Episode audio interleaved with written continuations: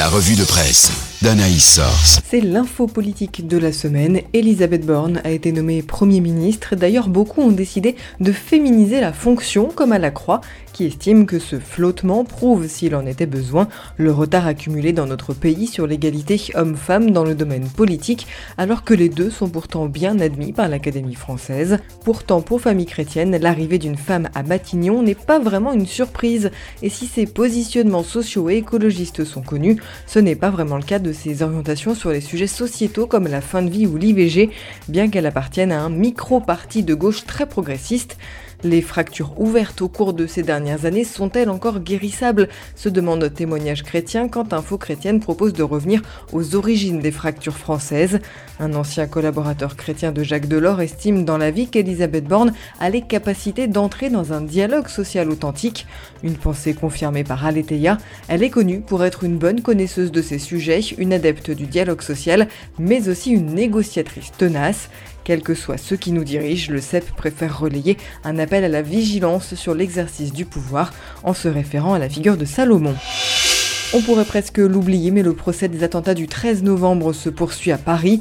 Mercredi, la cour d'assises de Paris a continué à entendre des rescapés du Bataclan, des victimes souvent constituées partie civile tardivement et qui au départ ne pensaient pas témoigner, détaille la Croix.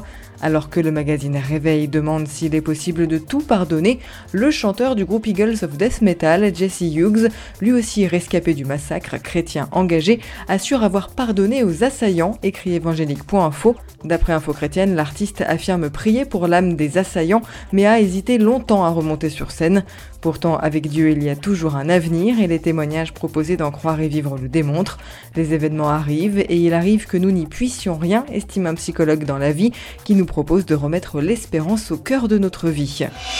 Enfin, mardi soir s'est ouvert le 75e festival de Cannes avec un invité surprise puisque le président ukrainien Volodymyr Zelensky est intervenu depuis Kiev dans un message vidéo, explique la Croix.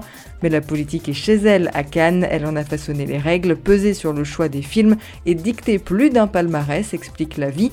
Et le président ukrainien, multipliant les références à Charlie Chaplin dans son discours, n'est pas le seul à convoquer la figure du créateur de Charlot. C'est aussi lui qui a nourri la passion pour le cinéma de Dietmar Adler, pasteur membre du jury œcuménique.